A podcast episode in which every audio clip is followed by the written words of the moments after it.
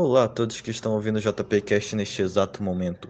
Uh, então, eu venho aqui apresentar um trabalho e é sobre um conto, e esse conto é sobre a mula sem cabeça. E bom, caras, eu espero que vocês gostem e o título é A Desgraça de Bragança. Eu realmente trabalhei muito nisso, então aproveitem. O ano era 1987. Bragança sempre foi uma cidade sem muita atração, mas naquela época era pior. De casa para o trabalho, do trabalho para casa. Meu nome é Sidney Moreira, delegado Moreira. Eu trabalho no Corpo da Polícia Civil de Bragança, Pará. Hoje era para ser mais um dia normal de trabalho. O problema é que precisamos ir até a feira acalmar uma multidão. A população estava revoltada, pois um padre havia ficado com uma fiel supostamente virgem. Queriam a cabeça do padre. Você não sabe a maldição que está trazendo para nossa cidade, disse um cidadão revoltado. Você está nos condenando, você vai criar um demônio, disse uma velha qualquer. Então, o desgraçado do padre respondeu: O único demônio aqui é a senhora. Disse o padre que logo em seguida tomou uma pedrada no peito e caiu agonizando de dor. É. Só precisamos dar um tiro para cima e todas aquelas pessoas sumiram como formigas após cair numa cachoeira. Assim que levamos o padre à delegacia, começamos a questionar o mesmo. Então quer dizer que o senhor ficou com uma fiel? Disse meu parceiro. sim, confirmou o padre. E, e, que história é essa de mula sem cabeça? Estavam falando daquela lenda boba? Meu parceiro perguntou ao padre. Sim, mas não é uma lenda boba. Ela existe vocês precisam me ajudar a deter ela. Disse o padre. Todos na sala riram, é óbvio. e mandamos ele embora. Somos a polícia e não um circo. Aceitar tal coisa era insanidade. Pelo menos foi o que eu pensava.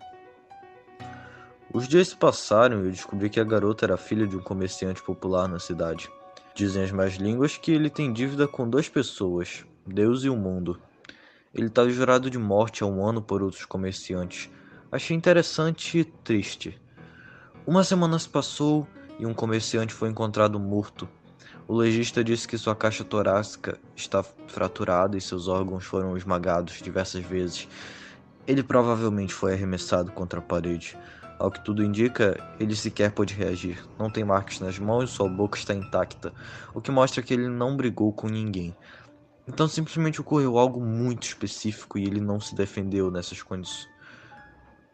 Corta parte que eu comecei a falar de se defendeu. E ele não se defendeu.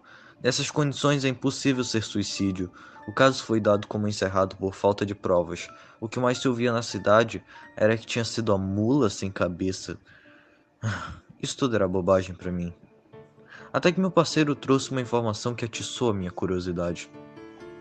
O homem morto era um dos caras que jurou matar o pai daquela garota que ficou com o padre. Acho que vocês já sabem onde eu quero chegar, né? Poderia ser apenas loucura da minha cabeça, mas eu precisava ir falar com o padre. Cheguei até a casa paroquial e então na hora eu chamei por ele. Ele gritou alguma coisa como: Saiam daqui, desgraçados, eu não quero mais sofrer. é, o velho estava sendo perturbado. Eu gritei falando quem era e ele veio me atender. Não vai me jogar tomates ou tentar me agarrar? perguntou o padre. Do que você está falando, homem? Eu sou delegado dessa cidade. Me respeite. Eu respondi. Está certo, entre. É, disse o padre. Na hora que eu entrei. Bom, a casa paroquial estava um nojo, sabe? Livros jogados por aí, tinha um samba canção em cima do sofá, comida podre na mesa flutuante e um sofá que cheirava suor e tinha umas manchas brancas estranhas e um rolo de papel higiênico ao lado. Perguntei ao padre por que do rolo e ele disse que sofria de sinusite. Fingi que acreditava.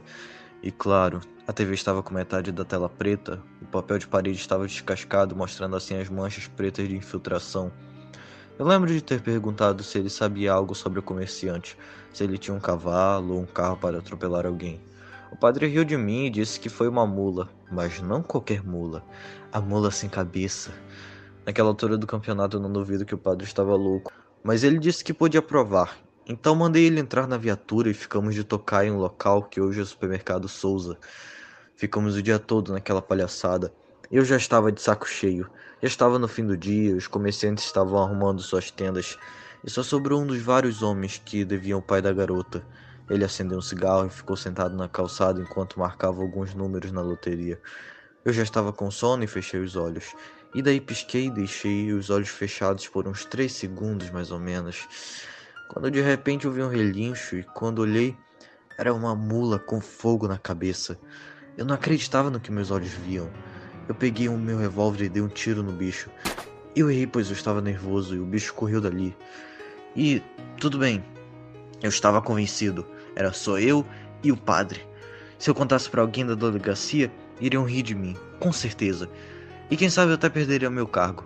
Daí conversei com o padre e ele disse que para derrotar o bicho era só fazer ela sangrar enquanto ela está transformada, mesmo que com a ponta de um alfinete. É claro que eu não sou idiota para usar um alfinete, né? Então bolei uma armadilha, juntei cinco homens que o pai da garota devia, mandei eles se reunirem em volta do padre e começar a xingar ele. Os homens não aceitaram, mas é como dizem: quem quer rir tem que fazer rir. Então dei uma boa grana para cada um e eles aceitaram, algo equivalente a uns 500 ou 600 reais. A garota provavelmente ama o padre e odiaria ver ele sendo atacado. E para melhorar, os caras juraram o pai dela de morte. Ela tinha motivo suficiente para acabar com isso. Agora a parte suja é comigo. E apenas um tiro e tudo isso acaba. Como eu previ, tudo aconteceu como devia. Eu estava atrás de um carro e quando ela apareceu, eu atirei e acertei em cheio a sua coxa. Eu só não imaginava que ela iria saltar e parar bem na minha frente. O desgraçado do padre não tinha me avisado que tem tempo para ela se destransformar. Bem, já era tarde demais, eu vi a criatura, senti o calor daquele fogo bem perto de mim, até que ela se vira e me acerta um coice cheio no peito.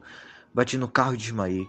A última coisa que eu me lembro é de ouvir o padre rindo e ao acordar eram 14 h 15 eu estava no hospital e não sentia minhas pernas. Meu colega de trabalho me contou que o maldito padre havia fugido da cidade de barco. A garota sumiu. Encontraram apenas um rastro de sangue que parava na água. Me pergunto se o padre fugiu com o corpo, ela teve força de vontade suficiente para ir até lá nadando. Só sei que ao sair do hospital, a população me aplaudiu e me encheram de presentes como agradecimento. Enfim, aquele inferno tinha acabado. Hoje eu faço tratamento em Belém e volto para cá de vez em quando para visitar meus amigos da corporação. É isso. Tem alguma pergunta?